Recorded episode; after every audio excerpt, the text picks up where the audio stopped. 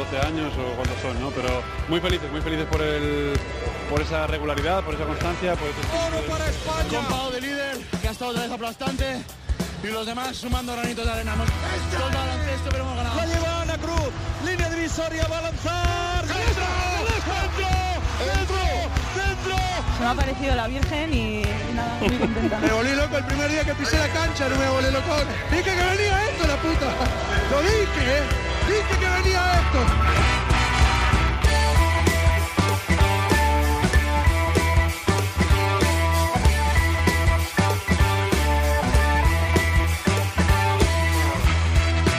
Bienvenidos a Onda Nautas al capítulo 15 de la tercera temporada de Cuatro Cuartos que tiene una dedicatoria muy especial a una luchadora incansable, Loti Egusquiza, fallecida a los 31 años después de varios luchando contra un cáncer. Muy joven para dejarnos, tenía en mente muchas cosas e iniciativas, pero el maldito cáncer no la ha dejado. Lamento y mucho su temprano adiós, pero de mí y de nosotros depende que toda su lucha no haya sido en balde que su ejemplo de cómo afrontar no ya la enfermedad, no ya los contratiempos, no ya las malas noticias, sino la vida, permanezca.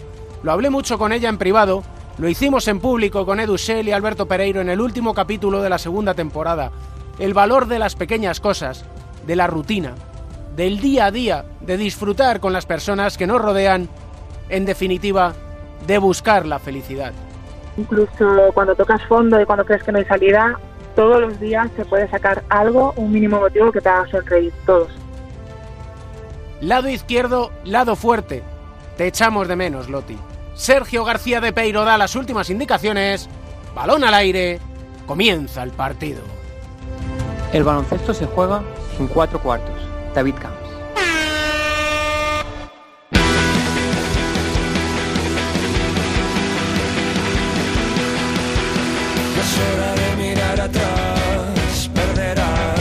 los mismos juegos que antes. Ahora Tenemos un invitado muy especial en este uno contra uno, capítulo número 15, Ramón Fernández Vidal. Dicho así, a lo mejor dices, ¿y quién es? Si te digo el alquimista, pues ya te suena más. Y si te digo Moncho Fernández, entrenador del Obradoiro, ya dices, anda, claro.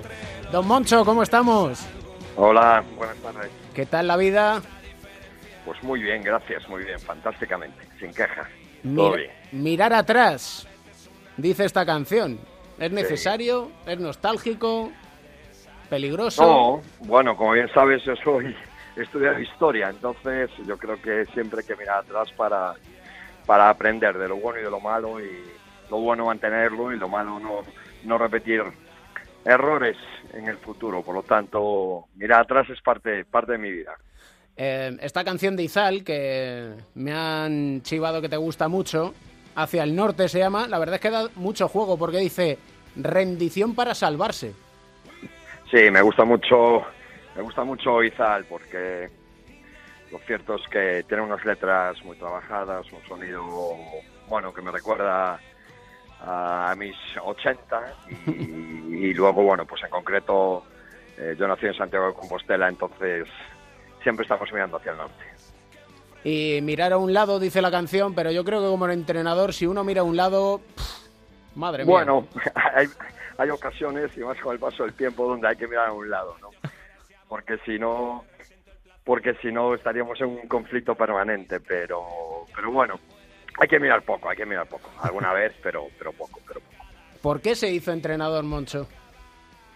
Porque le gustaba mucho el baloncesto y era muy malo como como jugador, entonces la única forma que tenía de seguir vinculado a este mundo era, era entrenando y se juntaron unas casualidades que, que fue que un equipo de mi barrio necesitaba entrenador y entonces dije, bueno, pues no os preocupéis que me pongo yo al frente de la nave.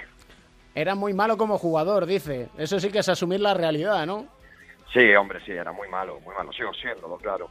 Y, pero me gustaba demasiado el, este mundo, el compartir, el mundo de los equipos, la competición, bueno, y, y lo que en principio iba a ser un hobby que yo esperaba que me acompañase siempre, bueno, pues al final se convirtió en, en mi profesión. Y lo que era su profesión, que era ser profesor de historia, se convierte en hobby. pues así es, así es. Me ha ayudado, yo creo que el haber estudiado para ser profesor me ha ayudado a ser mejor entrenador y creo que si volviera a ser profesor, el haber sido entrenador me ha ayudado muchísimo también. Ser profesor le ayuda a ser entrenador. Sí, sin duda, y ser entrenador me, me, ayuda a ser profesor. Al final, bueno, pues fíjate, convives con, con gente joven, eh, convives con un grupo de personas a las que le tienes que transmitir una serie de conocimientos, eh, la pedagogía, la metodología, la organización del tiempo, que creo que es muy importante, la psicología. Eh, la profesión de entrenador tiene muchísimas aristas, yo creo que por eso la hace tan atractiva. hay tantos campos en los que puede ser mejor cada día, que, que creo que es su principal atractivo nunca, nunca dejas de, mejorar y yo creo que como profesor ocurre exactamente lo mismo. Y em, de hecho nosotros, por ejemplo, yo como psicólogo del deporte, aquí nuestro diván de Beirán, Psicología del Deporte con José Manuel Beirán, hablamos mucho de psicología, la importancia que tiene y muchas veces lo difícil que es, curiosamente en un deporte que nos decimos a nosotros mismos que somos de inteligentes, el baloncesto, que al final todavía parece como si es un poco tabú. Bueno, no, no es mi caso porque resumiéndolo, yo creo que somos cuerpo y alma, ¿no? Y no solo eh, requiere que el cuerpo esté en forma, ¿no? También tu, mente tiene que estar en forma. Quizás eh, el tabú, como bien dices tú, se deba poco, yo creo que a la ignorancia, asociar psicología con psiquiatría, ¿no? Cuando no tienes por qué estar enfermo para, para hacer deporte y estar en buena forma. De igual forma, no tienes que tener un problema eh, para acudir al, psicólogo, ¿no? formarte psicológicamente. A veces asociamos psicología con psiquiatría, ¿no? Me imagino que tú, como psicólogo deportivo, dirás más que yo esa palabra loquero, ¿no? Que oímos a veces, ¿no? El loquero y tal, no, no, no tienes por qué estar mal para acudir al psicólogo. Yo creo que es muy importante y, y en mi caso en concreto yo creo que es una, una parte básica de, de nuestra formación como entrenadores, ¿no? La motivación, el ayudar a superar los nervios. Muchas veces decimos aquello de, tranquilo, no te pongas nervioso. ya, ya, pero es que es muy fácil decirlo, pero no hacerlo. No, yo creo que hay que dotar al jugador de, herramientas que le ayuden en su concentración, en, su forma de afrontar la competición. Bueno, creo que, bueno, creo que a nadie le, le cabe duda de que es eh, una parte básica de nuestro, de nuestro deporte o del deporte en general. Y también incluso para el entrenador, porque claro, tiene que decidir en momentos, en segundos, y también tiene esos nervios, esa tensión, esa soledad que hablamos del entrenador, porque al final es usted el que decide. Y entonces... Sí, sin duda, sin duda. Bueno, cada vez estamos más agrupados, ¿no? Y lo importante es dotar, ¿no? También durante la semana al jugador de, las armas para que él sea capaz de, afrontar las, las, situaciones que se encuentra en, en, una pista. Pero sin duda, a mí me parece un, un campo apasionante porque cuando hablamos de, psicología a veces se nos olvida un aspecto tan básico como es la comunicación, eh, que en nuestro, bueno, en la vida de un entrenador es fundamental, saber cómo decir las cosas, cuándo decirlas, a quién decírselas. Eh, bueno, es, un campo tan, tan amplio que, como te decía antes, eh, lo, lo, apasionante de nuestro, de nuestro trabajo es que puedes aprender muchísimo y la psicología es un campo que yo considero fundamental. Eh, en aquello de mirar atrás, le voy a poner un sonido mirando atrás, a ver si le suena, a ver si lo recuerda.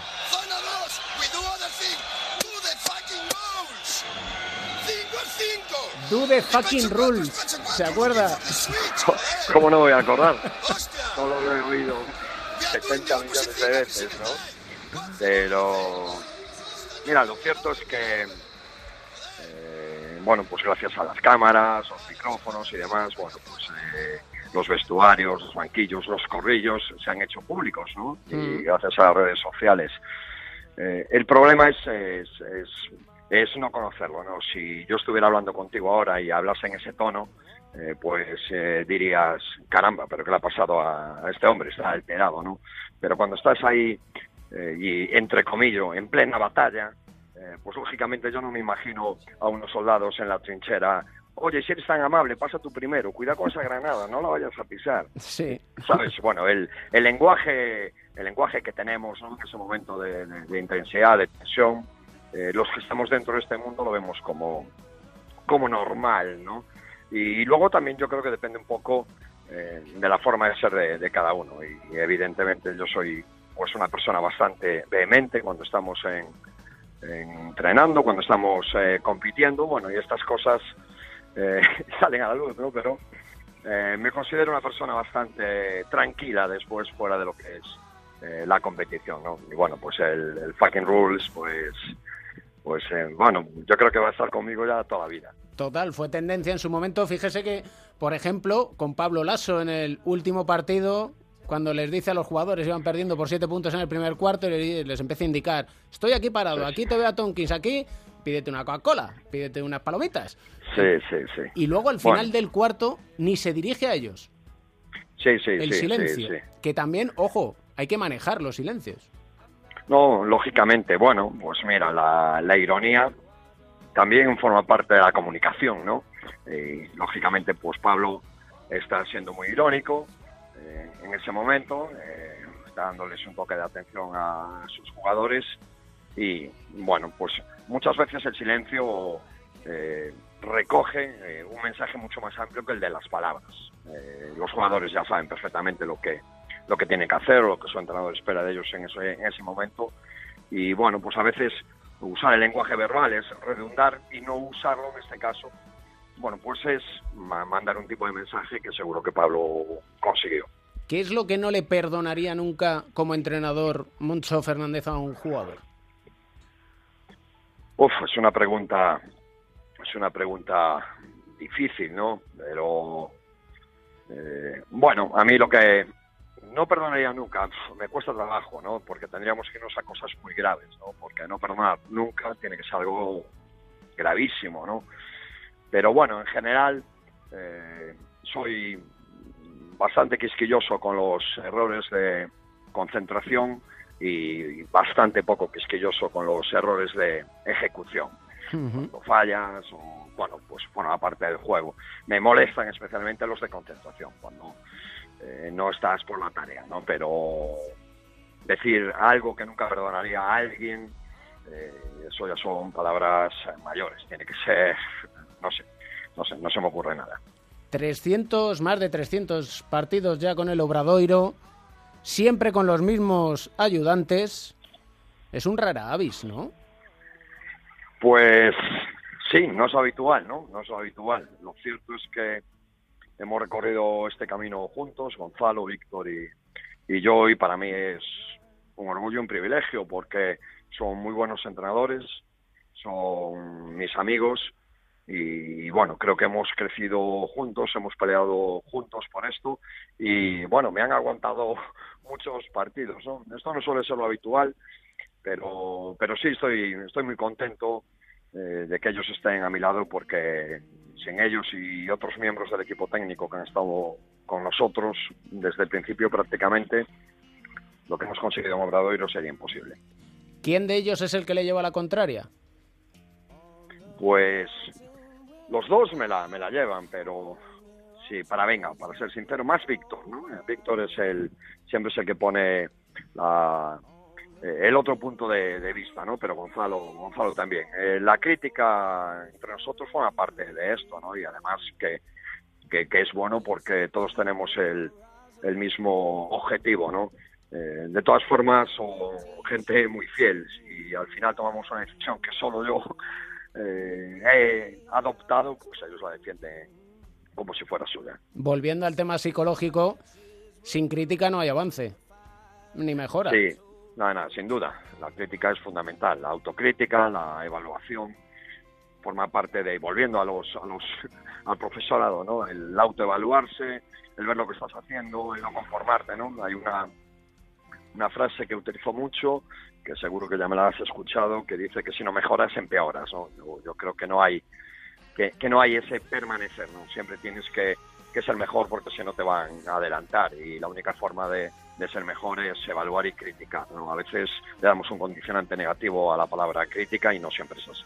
¿Se podría decir que Moncho entrenando al equipo de su ciudad, a su equipo, cumple su sueño?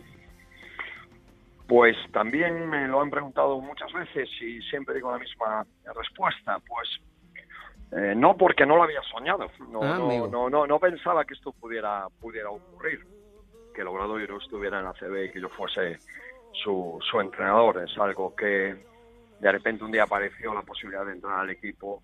Pensaban que nosotros éramos las personas adecuadas, el equipo estaba en la LEP, ascendimos y a partir de ahí, bueno, pues hasta hoy, ¿no? Pero no, no fue un sueño cumplido porque realmente eh, no lo pensabas. Pero si me preguntas si, como dicen los americanos, eh, living, you are living the dream, pues, pues sí. La verdad es que estamos viviendo un sueño, ¿no? Entrar al equipo de nuestra ciudad, rodeado de amigos, de gente que nos quiere, de, de familia, pues sin duda es, es como un sueño, ¿no? Pero cuando era chaval, pues no, no, no lo pensaba, ¿no? No pensaba que esto pudiera ocurrir. Siempre es mejor vivir un sueño que haber conquistado el sueño, porque al final siempre uno, si está viviendo ese sueño, tiene una motivación diaria más. Sí, yo creo que, que, que es fundamental, ¿no? no solo para los chicos, sino para los, para los entrenadores. El levantarte cada día y, bueno, pues darle gracias no sé a quién, pero a alguien, por tener la posibilidad de dedicarte y vivir eh, de aquello que es tu pasión, de aquello que, más te gusta, ¿no? El levantarte por la mañana para hacer aquello que te transmite tantas cosas, pues realmente, además de un sueño, es eh, ser en una condición de privilegiado absoluto, ¿no? Y yo así me considero, ¿no? Cada, cada vez que, que, que me levanto pienso en la fortuna que tengo de poder dedicarme a aquello que, bueno, pues que es mi, mi, mi pasión, ¿no? Y, y esto, pues no le ocurre a muchas personas y, y bueno, pues por ese motivo te digo que, que me considero un privilegiado. Eh, ¿Les enseña la historia del Obradoiro a los jugadores que va teniendo? Pues sí, sí, sí, sí se la comentamos, porque en, la- el propio en el propio nombre de- del equipo está, está la historia del equipo, ¿no? Eh, Obradoiro en galego significa lugar donde se trabaja, ¿no? Y entonces, pues, tenemos la fortuna de, explicarles que, que tienen que hacer honor a, ese nombre, ¿no? Eh, además, Obradoiro es el nombre de, bueno, la que yo creo que es la plaza no porticada más bonita de, de España, ¿no? Y, y lógicamente detrás de ese nombre hay mucha historia, no solo no solo eso, sino los que vinieron antes, los que vistieron antes la camiseta, los que pelearon 20 años para que el club pudiese salir algún día en la Liga Endesa, los que están peleando para que eh, esta época de, permanencia en el alto nivel del básquet español sea una realidad. Entonces, yo creo que es muy importante que los jugadores sean conscientes de, de todo esto, ¿no? Eh, no somos, eh, bueno, cinco tíos en pantalón corto y camiseta con, con un objeto de plástico que metemos por un, por un aro de metal, es mucho más que eso. Y, y creo que es importante que ellos lo sepan. Y lógicamente no solo yo, sino el entorno, los medios de comunicación y sobre todo los aficionados le recuerdan a los jugadores lo importante que se logra para Santiago. Es un privilegio tener entrenadores en la Liga Endesa como Moncho Fernández, un privilegio charlar con él de baloncesto, de lo que siente, de lo que vive, de sus miedos y de sobre todo de sus sueños y de lo que le lleva a ser cada día mejor entrenador. Espero que hayas estado a gusto. ¿Cómo no voy a estar? Fantásticamente. Es un placer poder hablar de básquet, de la obra y de la vida. Para mí es un, como bueno, como bien puedes notar, me encanta, me encanta charlar de aquello que, que más me gusta y por lo tanto que está muy, muy, muy a gusto. Somos cuerpo y alma, dices, y también música. Con lo cual, siempre terminamos pidiendo una canción que nos alegre el día. A Moncho no va a ser menos. A ver, ¿Cuál quieres?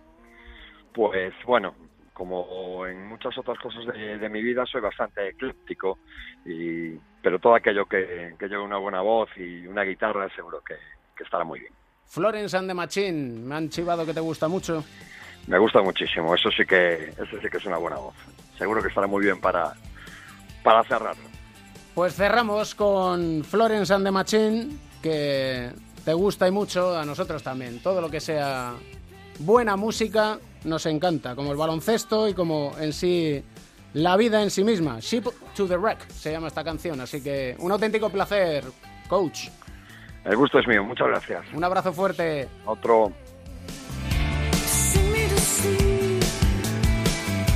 The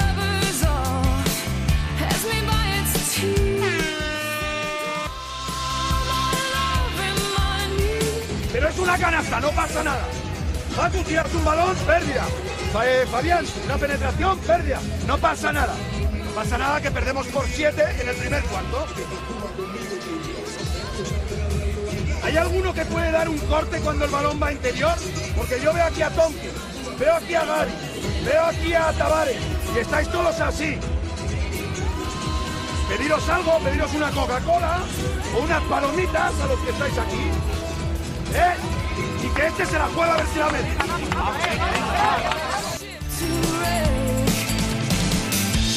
What's with the long face? Oh, do you want more?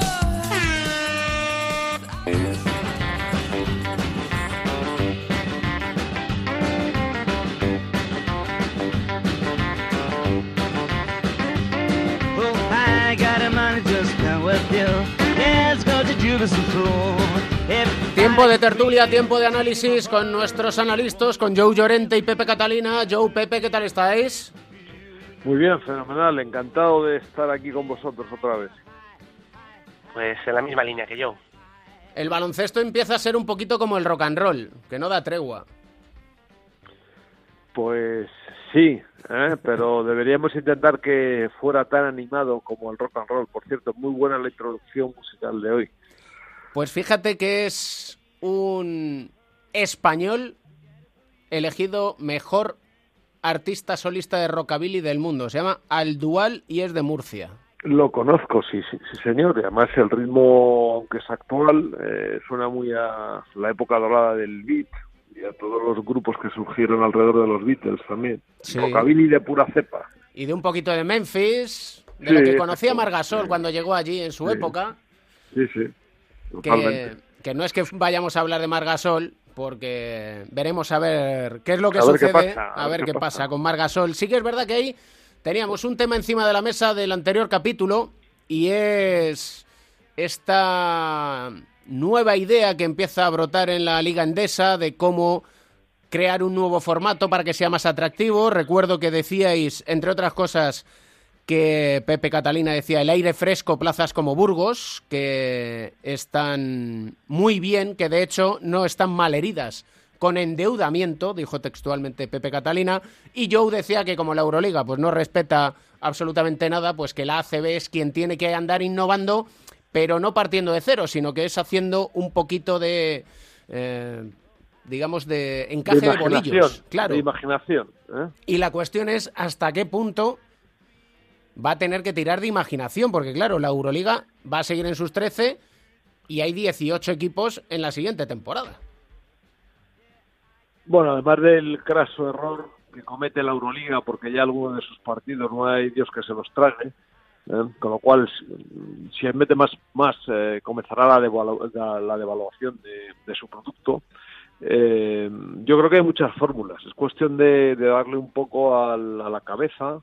Eh, yo, por ejemplo, empezaría con una, con una posibilidad que lo que la hace el fútbol, que es que la Copa, manteniendo por supuesto el- la fase final, la Copa la juegan equipos de todas las categorías, entonces yo creo que estaría muy bien eh, que equipos de Liga LEP eh, compitieran con equipos de ACB en, or- en orden a aspirar, ¿por qué no?, a jugar la fase final de la Copa, por ejemplo. Yo creo que se podrían hacer también, eh, como hace la NBA, ¿no?, Eh, eh, bueno, el mismo número de partidos, pero asimétricos, ¿no? Pues, pues a lo mejor hay algunos que pueden jugar más con otros, etcétera. Bueno, yo creo que hay hay muchas posibilidades y es, es, es, eh, cuestión de ponerse a, eh, a pensarlas. Sí, no sé qué te parece, Pepe. Sí, eh, está claro que, que el formato actual, pues, eh, yo creo que es como muy muy repetitivo en el tiempo, muy previsible. La Copa del Rey, bueno, yo soy los que piensan que aquello que funciona no lo toques mucho. En realidad es el formato y el torneo estrella de la, de la ACB. Parece que, además, si os dais cuenta, la ACB tiene un punto álgido siempre en la temporada, que son los cuatro días de la celebración de la Copa del Rey y quizá algo el playoff final. El problema es el resto y al final la Copa del Rey dura cuatro días, como acabo de decir, y el playoff final puede durar pues un par de semanas. Sí, pero por eso mismo, pero fíjate Pepe, por eso mismo la, la actividad que podrías generar alrededor de esta fase final durante todos estos meses dejando a lo mejor cuatro plaza- plazas libres que se jugasen con eliminatorias, ¿no? Y la riqueza que supondría de, de captar clientela en- entre los aficionados a la Liga. Sí, está Entonces- claro, ¿no? Es que puede que puede ser una vía, pero fíjate, yo yo voy más un poco a, la liga regular. Me parece que que lo que primero que habría que hacer era darle un premio mayor al, prim- al primer clasificado después de la liga regular. Creo, creo que tiene que tener un premio mayor. Evidentemente, mientras sea playoff no le puedes dar el campeonato, como pasa en el modelo de fútbol. Eh, pero sí que tendría que tener un premio mayor eh, de alguna de quedar exento en alguna primera ronda, alguna cosa, pues para que veamos a- a los equipos eh, no, no menospreciando la liga regular en algún momento, como hemos visto los equipos más poderosos que se van dosificando y le dicen, bueno, en el playoff ya nos pondremos, ¿no? Eh, siempre hay el riesgo de que cuando te quieras poner no puedas, pero eh, sí que le daría ahí algún punto, ¿no? Y, y sí, tienen, eh, tienen que también un poco, no sé, acortar las eliminatorias de playoff. Yo las pondría, no las pondría más de tres partidos. Creo que a más de tres, creo que eh, a partir de, de, de cin- de tres partidos, cuando te metes en cinco, la atención del, del seguidor, que ya a veces es difícil mantenerla, se difumina en el tiempo, ¿no? En un playoff semifinal, para todos aquellos que estamos alrededor del baloncesto, bueno, es más o menos fácil seguirlo porque estamos muy encima, pero cuando están jugando, eh, la, la frase en España es, ¿qué es lo que se están jugando? Cuando alguien está viendo algo, ¿qué es lo que se juegan? Sí, sí. ¿Qué es lo que entonces bueno bueno, mira es el tercer partido de un playoff al mejor Sí. de cinco van uno a uno entonces, entonces si pierdo y Pero este qué pasa eh, eso, pues no pasa eso nada viene, eso viene Pepe del, del gran número de partidos que se juegan y en, en muchas competiciones que se cruzan y la mayoría intrascendentes. Entonces la frase del aficionado al deporte general es ¿y ahora en qué estamos? ¿no? O sea, exactamente, ¿qué es lo que estamos jugando ahora? ¿Y ahora, y ahora qué pasa? Que esa es otra también. Sí, bueno, entonces- y, y si ganan o si pierden, ¿qué pasa?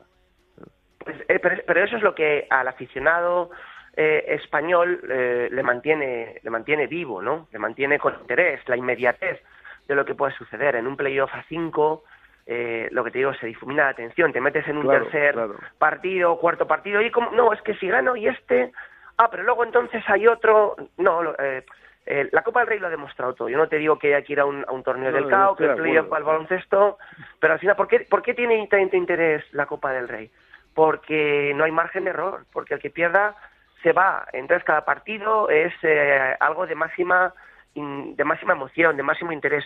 Eh, mm, si- si ¿Por es qué es de bonito el torneo Champions. universitario? El- pero es igual, el torneo universitario de la, de la NCAA. Claro. ¿Por qué es tan bonito? Porque hay equipos que jugando cinco meses y quedando eh, los mejores del torneo universitario se pueden ir a su casa en la primera eliminatoria contra uno que era de los eh, peor rankeados, ¿no? ¿Y qué Eh, ocurre y qué ocurre en la locura de marzo en Estados Unidos? Eso es lo que te Absolutamente- diciendo, es eso. Absolutamente todo el país está mirando el baloncesto universitario. Claro, ni NBA, claro. ni, ni, ni hockey, bueno, no sé cómo van los calendarios, pero vamos, justo en ese en ese momento todo Estados Unidos está mirando la, la locura de marzo, lo que ellos llaman. Y esto es además, eh, hablando de, centrar la, la atención en muy pocos partidos, es el éxito de la Champions de fútbol, que como hay tan pocos partidos, cada vez que llegan los octavos, los cuartos eh, y la semifinal, cada vez que llegan las eliminatorias, todo el mundo está preparado para verlas. Incluso se está hablando de ellas pues ya con meses de antelación, precisamente porque son acontecimientos únicos y en esto reside su valor. El baloncesto parece que ha apostado por el modelo contrario, que además es un modelo poco habitual en Europa y lo único que ha conseguido es sembrar el desconcierto entre la, mayo- la mayoría de los aficionados al deporte que siguen sin entender lo que pasa. En el- el, balon- el baloncesto ACB que, que al final, bueno, eh, vamos a hablar claro. eh, el actual presidente de la Euroliga, Jordi Bertomeu, fue un ejecutivo muy importante en la ACB y lo que él está haciendo en la Euroliga lo hizo en la ACB en su momento, ¿no? Que es apostar por modelos en los que eh, parece que el interés eh, verdadero ha quedado en, un segundo plazo, en un segundo plano y se buscan eh, otro tipo de, de repercusiones. Eh, al final eh, se confunde al, al seguidor porque todo queda como diferido en el tiempo y todo al final queda como con una salvaguardia. Bueno, si el Madrid no queda primero en la liga regular, bueno, no pasa nada, ya se recuperan los playoffs. No, si el Unicaja entra noveno, se queda fuera de la Euroliga. No, no te preocupes porque tiene un trienio y entonces estará en la Euroliga. Ah, no, entonces el estudiante este año no va a la Copa del Rey. No, no te preocupes que como en la plaza, como en el en la Copa del Rey hay un segundo anfitrión en Madrid, va a entrar en la Copa. Entonces todas estas cosas al final lo que hacen es acabar con lo más puro de, del, del deporte, ¿no? Que es eh, Que la inmediatez del competición. resultado deportivo. Sí, pero eso tiene que ver con la propia mentalidad del personaje que has citado, porque como le gusta manejar todo, pues entonces siempre hace algún tipo de normativa para que él tenga el poder de manejar la competición, que es lo que quiere. Entonces, todo este revoltijo de normas y de, eh, de correcciones y de confusiones, etcétera, tienen que ver con eh, la personalidad de, de este hombre. Ojo, eh, y cuidado con los de la Euroliga, lo digo en broma, esto, os vais a reír de esto, eh, un poco al hilo de formatos, de competiciones, de reinvenciones. Ah, primero eh, pasó con lo que pasó en la CB y ahora eh, ya no está en la CB y, y entonces el- el- la CB ha quedado en un segundo plano, ¿no? Y tenemos eh, la mentalidad y la amenaza de los equipos de Euroliga que cada vez desprecian más a la ACB y consideran que es una pérdida de tiempo y que deberían concentrarse más en la Euroliga. Entonces, por eso, ahora hay una Euroliga en liga regular.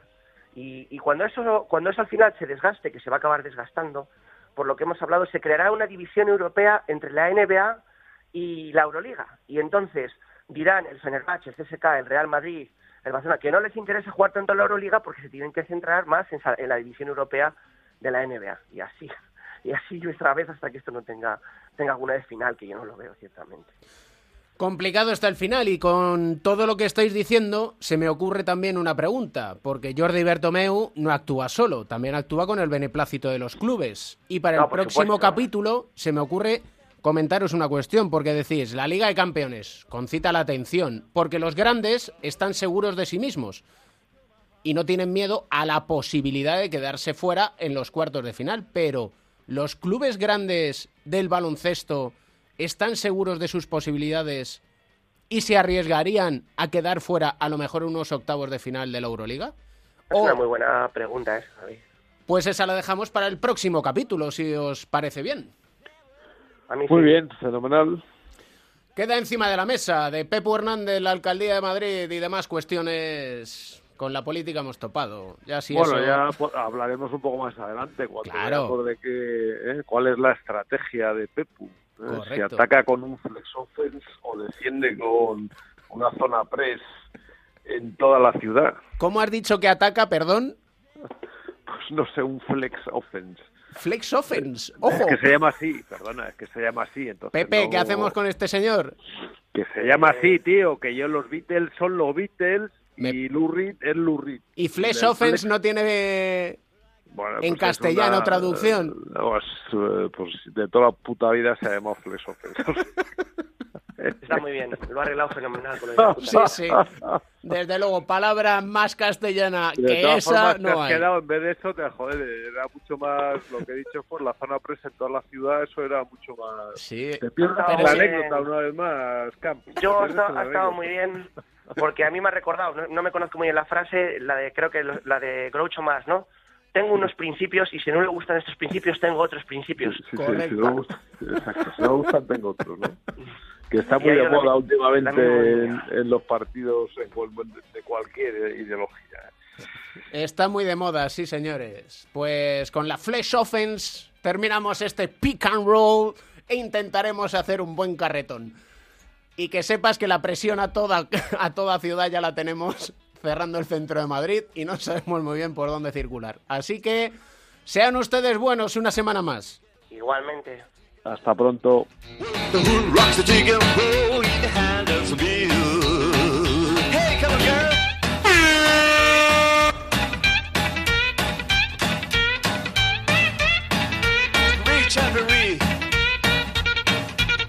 Decir, bueno, pues ahora no es un capricho, ¿no? Porque al final, eh, todo lo que son caprichos, al final yo creo que, que salen mal, ¿no? Al final, años preparándome, primero sacándote los títulos, ¿no? Y tienes que, que estudiar y tienes que, que, bueno, pues como cualquier eh, trabajo que todo el mundo tiene que prepararse y luego, pues aparte, pues eh, muchos años eh, pensando en ello, teniendo, al final tienes la suerte de tener entrenadores, que de tener un clinic.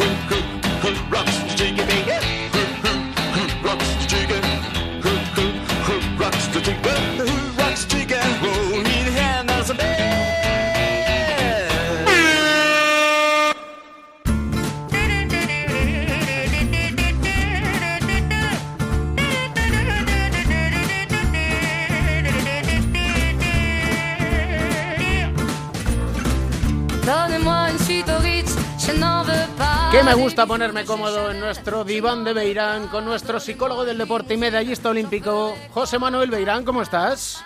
Muy bien, David, encantado. Tenemos muchos temas encima de la mesa y uno de ellos que nos gusta mucho viene relacionado con el capítulo anterior, con las palabras de Alex Mumbrú, en las que, entre otras cosas, nos decía que ya llevaba años pensando en ser entrenador y preparándose para ello, que era algo que tenía muy claro y que solía llevar una libreta para apuntar las cosas que le gustaban y las que no. Sí, eh, es una de las mejores maneras de superar esa transición. La retirada es, es una situación que es inevitable, se va a dar siempre. Puedes tardar un poco más, un poco menos, puedes hacerlo bien o hacerlo mal, puedes controlarla tú o estar obligado, como pasaría en los casos de, de una lesión, por ejemplo, pero va a llegar un momento, siempre va a llegar. En algunos deportes llega antes que en otros. Entonces, y además, ir preparándose, como parece que, ha debido hacer Alex, no quiere decir que esté renunciando a jugar, porque solo tenemos que ver su caso. Jugó a un nivel altísimo hasta el último momento y además ha sido una retirada con bastantes años. Que no, no se ha retirado con 29 o con 30 años, se ha retirado más tarde.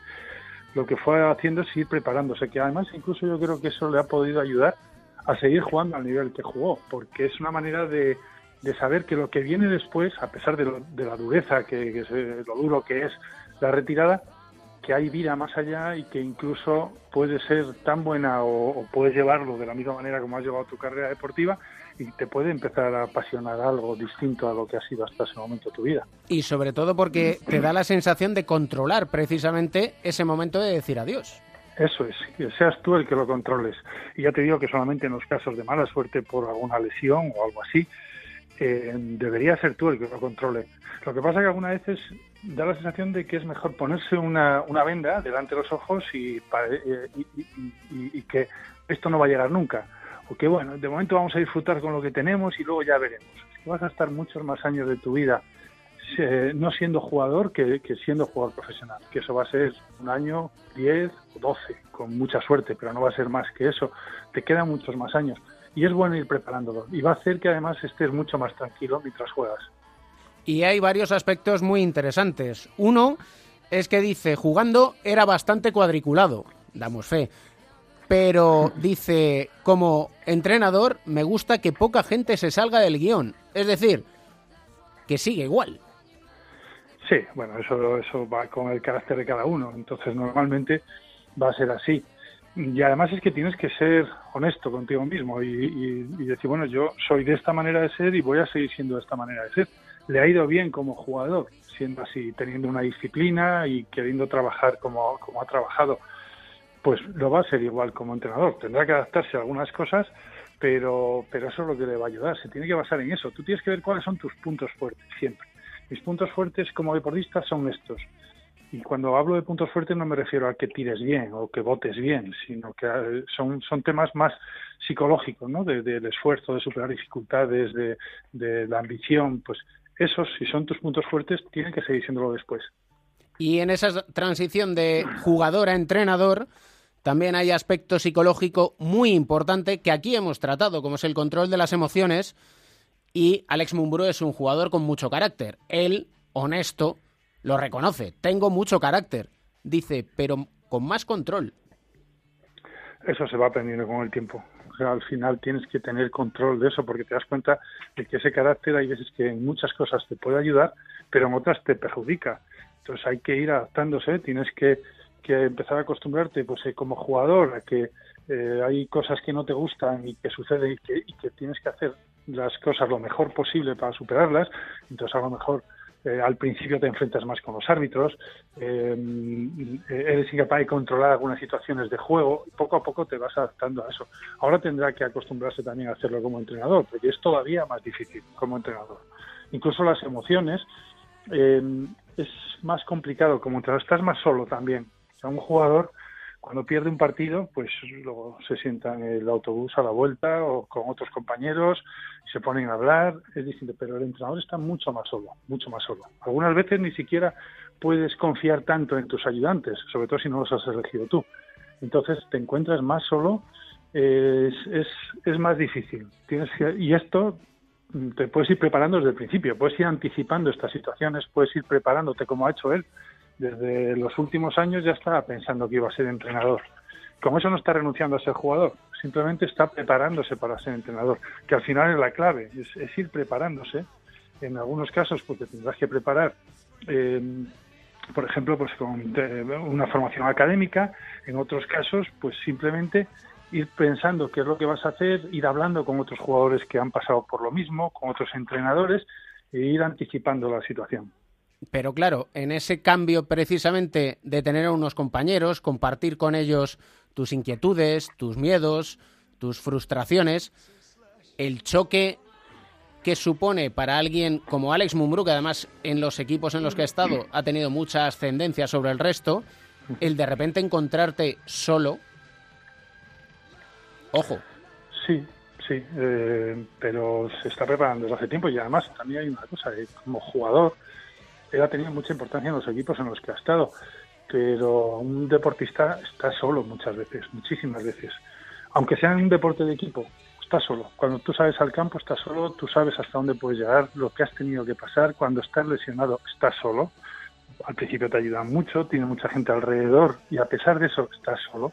Lo hemos visto en algunas declaraciones de algunos deportistas que dicen, bueno, es que a, a partir de los siete días o los diez días de estar lesionado, ya estás, estás tú solo, con tu fisio, con tu médico, con el- tu entrenador que te pueda ayudar, pero en el fondo estás solo trabajando. Entonces también te está preparando para eso. Pues aprendizaje continuo es lo que lleva Alex Mumbrú y lo que hacemos nosotros aquí en nuestro diván de Beirán, porque precisamente con estos ejemplos prácticos yo creo que es la mejor manera de darnos cuenta de la importancia de la psicología dentro del deporte y dentro del baloncesto. Sí, y en el caso de los entrenadores, además, una cosa que, que no deben olvidar nunca es que también te puedes ir preparando como jugador para eso, es que tienes que confiar en ti mismo, tienes que prepararte, por supuesto hay que ser honrado, tienes que, que prepararte, intentar hacerlo lo mejor posible, ir, ir tener humildad, tú puedes ser muy buen entrenador, muy buen jugador y cuando te retiras sabes que estás empezando tu carrera. Por mucho que hayas conseguido como jugador, estás empezando tu carrera de entrenador. Hay que ser humilde y no pasa nada por empezar como ayudante, como segundo ayudante, como entrenador de, de, de cadetes.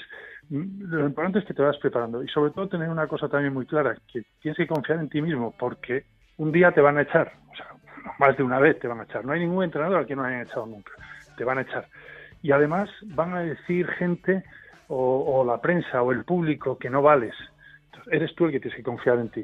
Pero te va a pasar, tienes que saber que eso lo vas a oír y, y tienes que pensar, ¿y qué voy a hacer cuando oiga esto? Pues voy a seguir confiando en mí, en mi trabajo, en mis puntos fuertes y seguir adelante. Y que como buen escritor, cuando uno se planta delante de un folio en blanco, aparecen miedos, pero como tienes un balance y un bagaje, pues a partir de ahí las ideas surgen. Siempre un placer. Y para mí también. De verdad. Muchas gracias.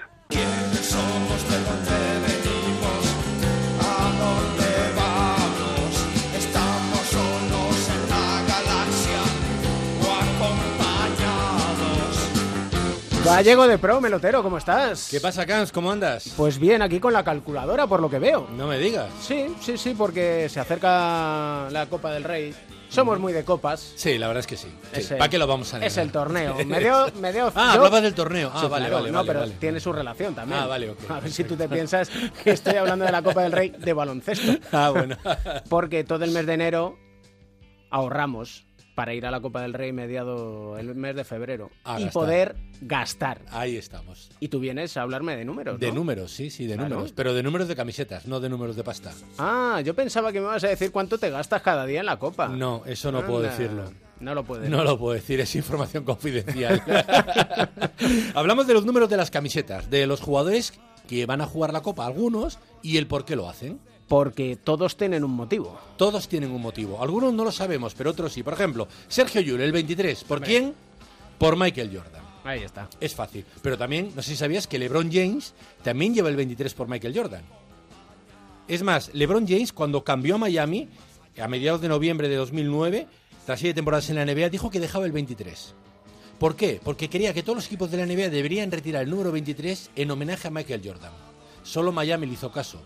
Que fue su destino posterior. Y pasó al 6, que llevaba Julius Edwin. Como vio que la NBA no le hacía caso, pues volvió al 23. Normal, porque es que quitar todos los 23 me parece un exceso. Un exceso. Y la pregunta es, ¿y por qué Michael Jordan llevaba el 23, Camps? Hombre, esto tiene una historia que a ti además te gusta. Tiene una historia muy, muy bonita. familia. Y es que él creció admirando a su hermano mayor, Larry. Larry jugaba con el 45. Y Jordan pensaba que nunca llegaría a ser la mitad de bueno que su hermano. 45 entre 2, 22 y medio, se dio un poco de chance, dijo, pues venga, el 23. Este mira como el euro redondeando hacia arriba. Redondeando hacia arriba. Y esa es la explicación también porque él cuando volvió y no pudo jugar con el 23, jugó con el 45. Y es que es evidente que Sergio Yul tiene un ídolo. Que es Michael Jordan. Que es Michael Jordan. Y, un claro, buen amigo tuyo. volvemos otra vez a la relación con los jugadores NBA. Sí. Javier Beirán, el 33. Hombre, ¿Por quién? Pájaro. Por el pájaro, por Larry Bird. Y también Kai Wilger, el jugador del Unicaja, también lleva el 33 por Larry Bird. Dice, le gustaba tirar de 3, a mí me gusta meter 33 puntos, me gusta ver, ¿por qué no lo voy a llevar? Si es que vuelven los 80. Vuelven los 80. Ahí estamos. No me preguntes por qué Larry Bird lleva el 33, que no me lo sé, no lo he encontrado. Pero sí, seguimos con ídolos. Y hablamos ahora del ídolo, del nuevo ídolo del Estudiantes. Darío. Darío Brizuela, que lleva el 8 Bueno. por Kobe Bryant. Otra vez, ya estamos. Ya estamos. ¿Y por qué ¿Cuánta Kobe... tele hemos visto? ¿Verdad que sí? ¿Y por qué Kobe Bryant llevaba el 8, Cans? Te preguntarás. Bueno, eh, Esto aquí sí, lo sí que sé. me pillas. Esta es una operación matemática. La razón de la elección fue que cuando en 1995 fue al prestigioso campus de Adidas, consiguió el MVP, llevaba el número 143. Claro, cuando empezó a jugar dijo, tres números en la camiseta no me dejan poner. ¿Y qué hago? Lo sumo. Sí, porque 143 Ponerse a restar no le veía yo. no le veías tú. 1 más 4 más 3, total 8. Que además coincidía con el número de Mike D'Antoni, que era un jugador que entonces admiraba, admiraba mucho. Después eh, también eh, llevó el 33 por Karim Abdul-Jabbar. Y el 24, que es el número por el que le conocemos todos. El 24 tiene una pequeña historia que es que algunos dicen que lo llevó por un tema de orgullo. Un día de estos que se levantó y dijo, soy más que Michael Jordan, si Michael Jordan era el 23 yo seré el 24. Aunque esto desde luego no está confirmado. Yo te diría que es más por respeto al 23 de Michael Jordan, porque él, si te has fijado en los vídeos, le imita hasta la saciedad. Pero tenemos más Y yo te nombres diría, todavía. podría haber cogido el 22. Tenemos más nombres. Bueno, ya- Dani Díez, jugador del Unicaja, lleva el 11. ¿Por Hombre. qué? Se crió en la cantera del Real Madrid. ¿Quién era el 11 del Real Madrid? Y del Estudiantes. El caviar, Alberto Herreros. Seguimos con estos y ahora vamos a la clasificación de mi ídolo juega al fútbol. De esos también lo hay. Uno lo tuviste tú aquí. Sí, señor. No nos, mucho. Lo, nos lo dijo además Nicola Provítola. La Provítola, uno yo- de los mejores esta temporada de la Liga Endesa. Con el 40 10. puntacos el otro día. Sí, señor. El 10 por Riquelme. Es un fan de Boca Juniors. Y hay otro que es- me parece más curioso. Sasu Salin del Unicaja. Hombre, es que en Finlandia, El 10. ojo, ojo, ¿eh? ¿Pero quién es el 10 de Finlandia? Yo que sé, a mí que me dices. Jari Ligmanen, que es clase. jugador del Ajax y Del. Barcelona. Oh, menudo jugón. Grande, ¿eh? Ese Muy juego ahí en el medio campo, anda que no... Se repartía juego antes que Xavi. Además, de verdad, muy, muy bueno. bueno. bueno. y ahora vamos a la familia, que es lo que más nos gusta a ti y a mí, la familia. Edgar Vicedo lleva el 9, también lo contamos aquí en su día. Hombre, claro. Por su Papá. padre. Benjamín Vicedo, el 9 de aquella maravillosa selección de voleibol de Rafa Pascual que nos llevó a los Juegos Olímpicos. Rafa Joan no te olvides. Eh, tampoco, tampoco me olvido. Eh, Joan Sastre, el 30. Y es que esta tiene una segunda historia, que es, él siempre ha llevado el 15 por su padre. El 15 era su número. Pero claro, llegó a Valencia y el 15 está retirado por Víctor Luengo. Entonces optó por las matemáticas. Tre- 15 por 2, 30. Vale, dímelo tú. 30. Y Claro, llevó el sí. 30. Vino Cugo, el jugador del Unicaja, lleva el 2 porque tiene dos hermanos. Y Alessandro Gentile, la nueva estrella del Estudiantes junto a Darío Brizuela, lleva el 5 por una persona que se llamaba Nando Gentile, ¿te Otro. acuerdas? Pum, menudo clase. Su padre, el base de aquel equipazo que llevaba eh, el esnedero Caserta con mano santa. Y pasamos también, seguimos avanzando y eh, vamos al momento Amo a mi ciudad. ¿También los hay? También los hay. Matías Lesor, el 26 de Unicaja. ¿Por qué? Aquí sí que me tienes que explicar Es el porque me prefijo telefónico de su ciudad, de Fort-de-France, en la Martinica. ¿Qué Mira qué rebuscado, ¿eh? Y al final terminamos con uno que yo he llamado ¿Es una broma? Porque yo no me lo acabo de creer. ¿El qué? A ver. Rodrigo San Miguel. ¡Hombre! San Miguel 00. El 0-0. ¿eh? Su número siempre había sido el número 10, pero llegó a Manresa y el 10 está retirado por el malogrado Pet Puyol Ras, todo un ídolo en la capital del Bagués. Sí. Y dijo, suena bien, San Miguel 00. Y bueno, haciendo publicidad. Fíjate que- Lo que no sé si es gratis, es una broma o es de pago. Un día le preguntaré si a lo mejor es en lugar de ser por la cerveza sin alcohol, aunque la 00 tiene algo de alcohol, creo. No, o es al revés, la sin alcohol tiene algo de alcohol y la 00 es la que no tiene nada de alcohol. Me pierdo, me pierdo. Bueno, yo también, porque eso no es ni cerveza Por ni cierto, nada, ¿me pero eso da permites? igual. Pensaba, o le tengo que preguntar si es por Robert Parrish, el Puede famoso también. 00, y así la cuadratura del círculo de jugadores ACB viendo la tele a los ídolos de la NBA. Sí, sí, sí. Por cierto, te- no me resta contarte una última de Kyle Fogg, el exjugador del Unicaja. Hombre. Lleva el 8. Hombre tremendamente religioso y familiar. ¿Sabes por qué? No. Cinco, cinco miembros de mi familia, más las tres personas que forman la Santísima Trinidad, 5 más 3, 8. Venga, hasta luego, Mel. Adiós, Cans.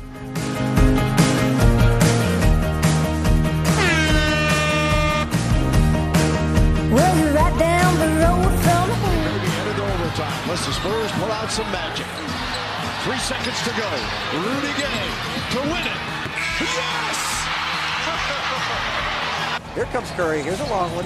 Get Down ready. to two, down to one, his three to end the half, and he got it. Stephen Curry, 9 of 10, 23 points. Parker. Billy Hernan Gomez.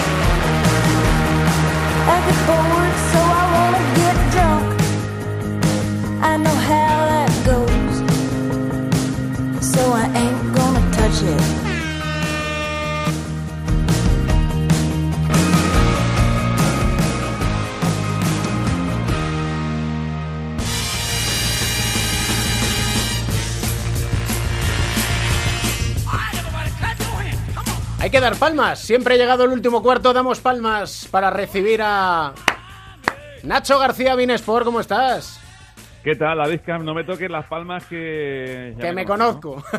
¿no? Ha cambiado el- la frase. No me toques las palmas que me conozco. Aquí están con muchas palmas también, ¿eh? ¿Y eso?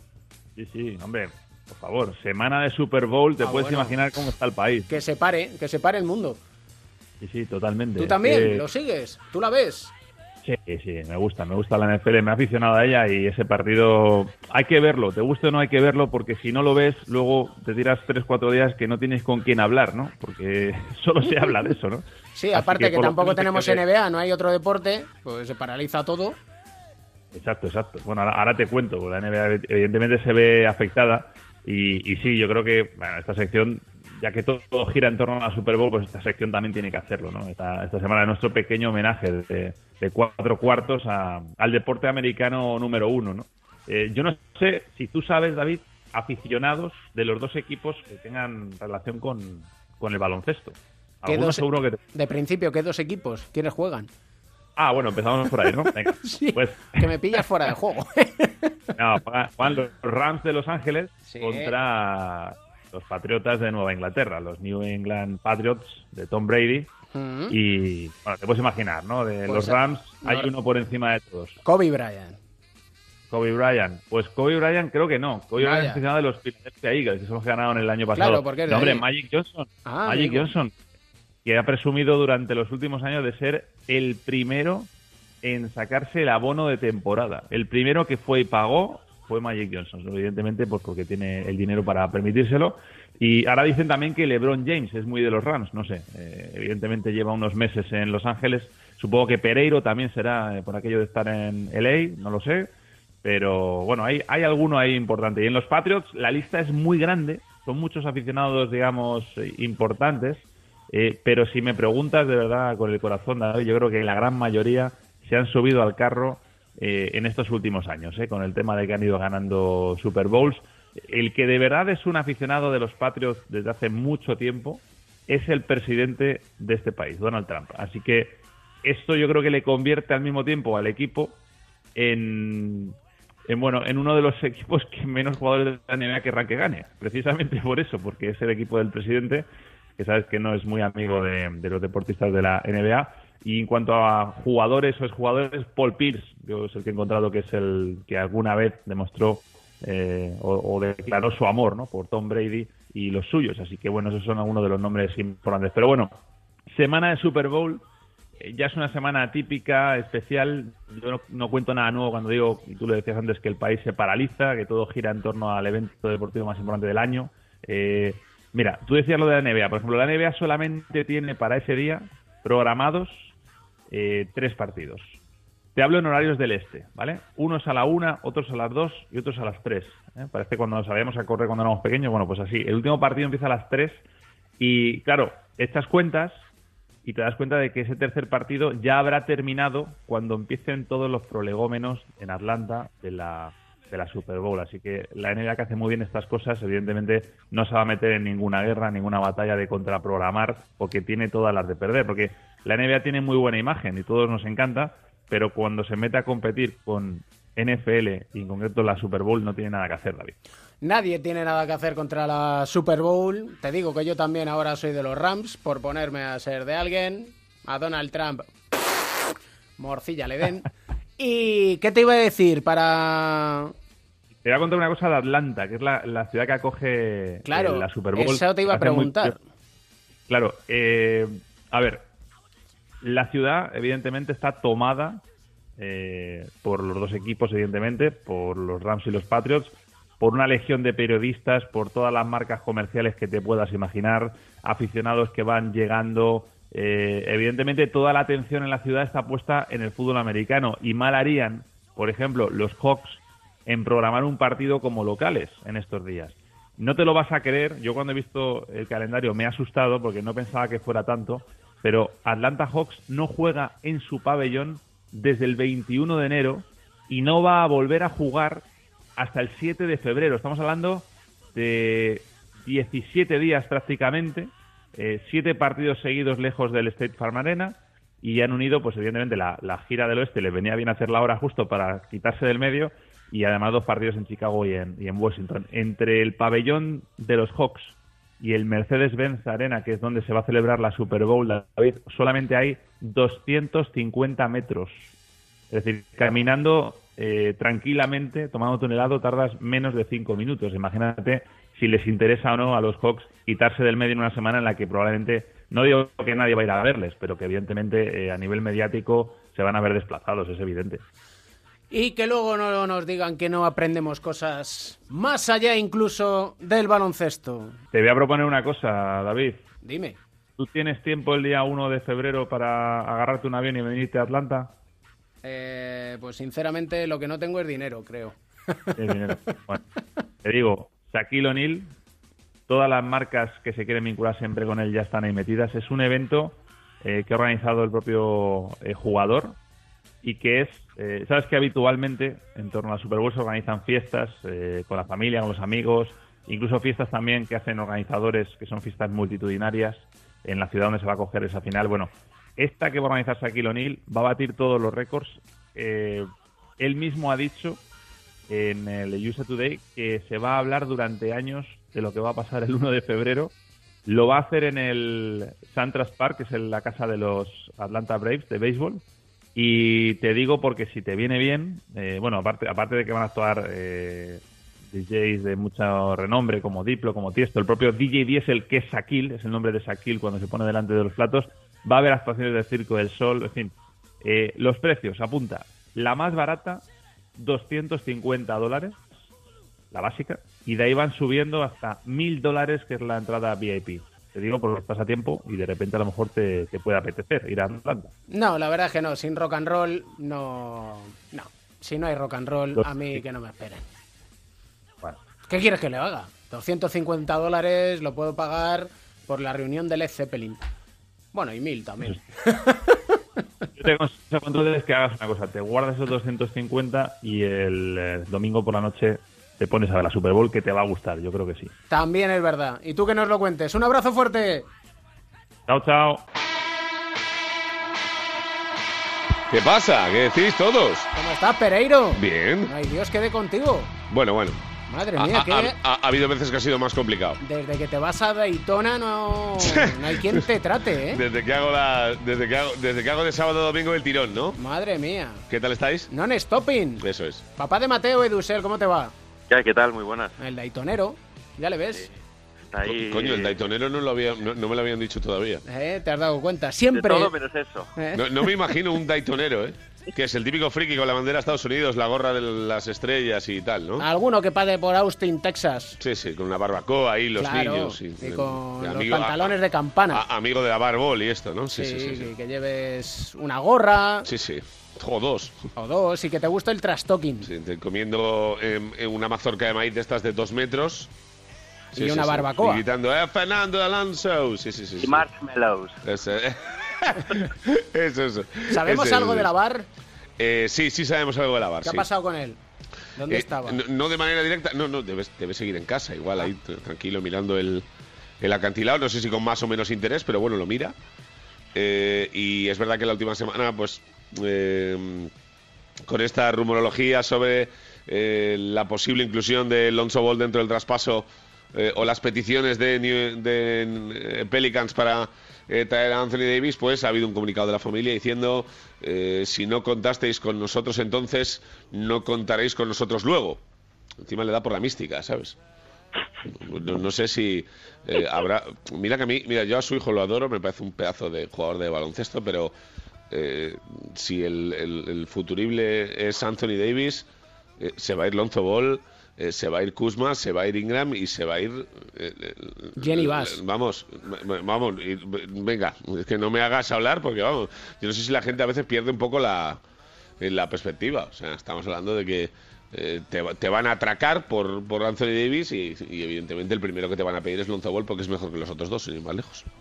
Así que sí, sí sabemos algo de él, pero eh, ha sido una semana de locura con todo esto de, Anthony Davis, que ha empezado con mucho trash talking, eh, que ya sabemos de primera mano que le han eh, multado con 50.000 pavos por expresar no que no quiere renovar, sino que quiere que le traspasen antes del día 7. Todo esto es Rich Paul, que es el agente de Anthony Davis, que es el mismo que LeBron James y que tiene toda la pinta que quieren encaminar sus caminos a llegar a Los Ángeles antes de empezar la segunda semana de febrero, ¿no? Así que veremos a ver eh, ¿Y cómo en acaba todo esto. Irving o no? Bueno, ya sería impresionante. Sobre todo porque si es así, eh, vamos, voy yo al Garden a saludarles en la puerta. Ahora que hace LeBron el carpool karaoke, ¿no? Ahí Sí, en sí. Instagram y le manda vídeos Sí, y sí, sí. ¿no? De volvamos a vernos, tal. Sí, sí, impresionante. Pero oye, vamos a ver, eh, hay una realidad con todo esto y es que los Lakers van, si no son eh, tres, eh, serán dos o si no son otros tres distintos, pero va encaminado a que quiere competir ya y eso conlleva que se vayan a llevar multas, uno porque Lebron eh, hable antes de la cuenta, dos porque eh, su agente lleva tíos muy buenos y tres porque si la gente no lo sabe, si lo explicamos, eh, Rob Pelinka, el nuevo general manager de los Lakers desde la temporada pasada, era el agente de Kobe Bryant en su día, de Shaquille O'Neal, ha sido el principal agente de la NBA en los últimos años, quitando a Dan Fegan, si es que tuviéramos que apartar uno del, del otro, y ahora que es general manager, pues utiliza todo eso para empezar con LeBron James y terminar sabe Dios dónde, ¿no? Es decir, que puede volver la rivalidad más que nunca Lakers-Celtics Sí. si Anthony Davis no acaba en los Celtics porque no le pueden fichar ahora y encima Claro, Kyrie es que Irving, sí, que es queda que liberado el 30 de junio, coge y dice, me, pues me cruzo el charco Claro, al otro lado. vamos a ver, la, la- la teoría de todo esto es que eh, eh, si Boston renueva a Kyrie, no pueden traer a Anthony Davis ahora, pero si no lo renueva y lo intentarán traer ahora, entonces Kyrie se mosquea. claro, es que aquí hay una historia un poco, un poco extraña. Entonces Lakers eh, tendría mucha ventaja en todo, tanto si trae a Anthony Davis ahora como para convencer pues a un Irving, a un Clay Thompson después que eh, según van soltando Bognarowski y Perlas, pues se van bajando pantalones de traje en ciertas eh, oficinas de general manager de toda la NBA y alguno pues tiene, va con cagalera desde la semana pasada. Ya y sabes. a todo esto, 50.000 dólares de multa a Anthony Davis Que te, lo, que, decir te lo, lo que, que no te, debía. que te lo he dicho lo primero, pero no me has escuchado. no, pero que sí en tu línea, vamos.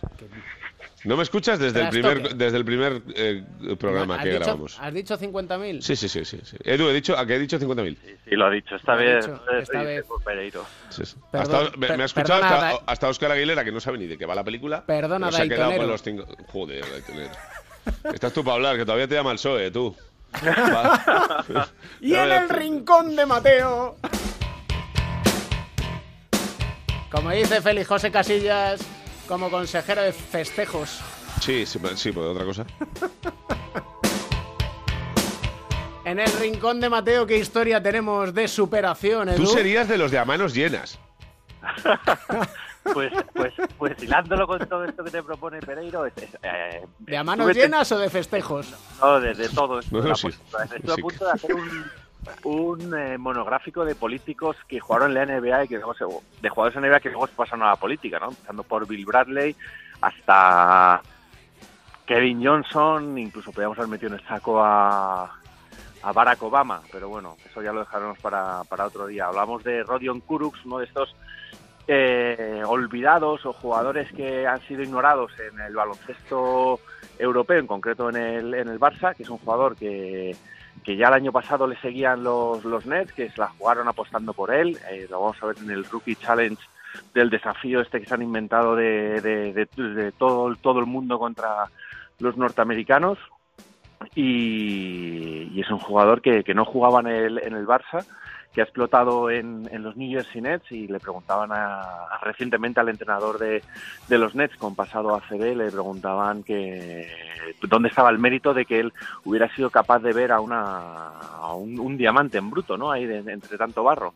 Y ha dicho que el secreto de todo esto está en que el propio Sean Marks y Traian Landon, este exjugador que nació en Anchorage, ahí en Alaska, eh, fueron a verle y le detectaron que mérito suyo ninguno. Y ahí está Kuruks, que está más feliz que una perdiz jugando y dice que, que está disfrutando por fin de, de jugar al, al baloncesto en este mensaje cruzado que le manda a, la, a su anterior directiva.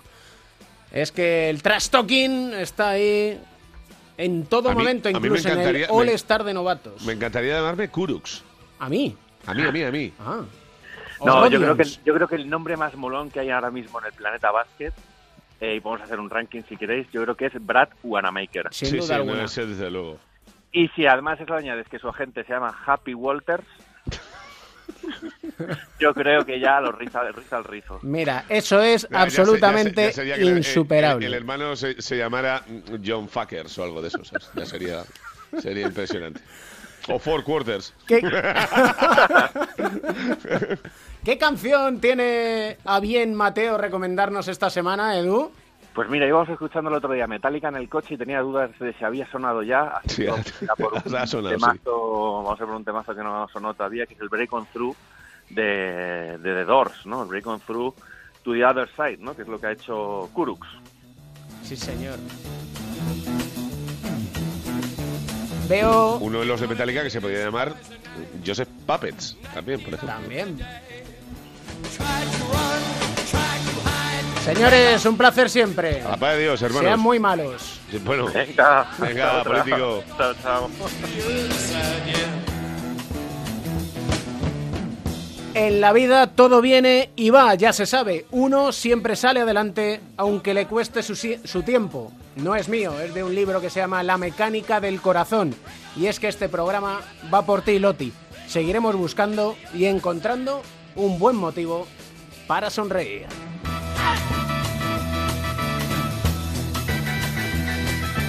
El baloncesto se juega en cuatro cuartos. David Camp.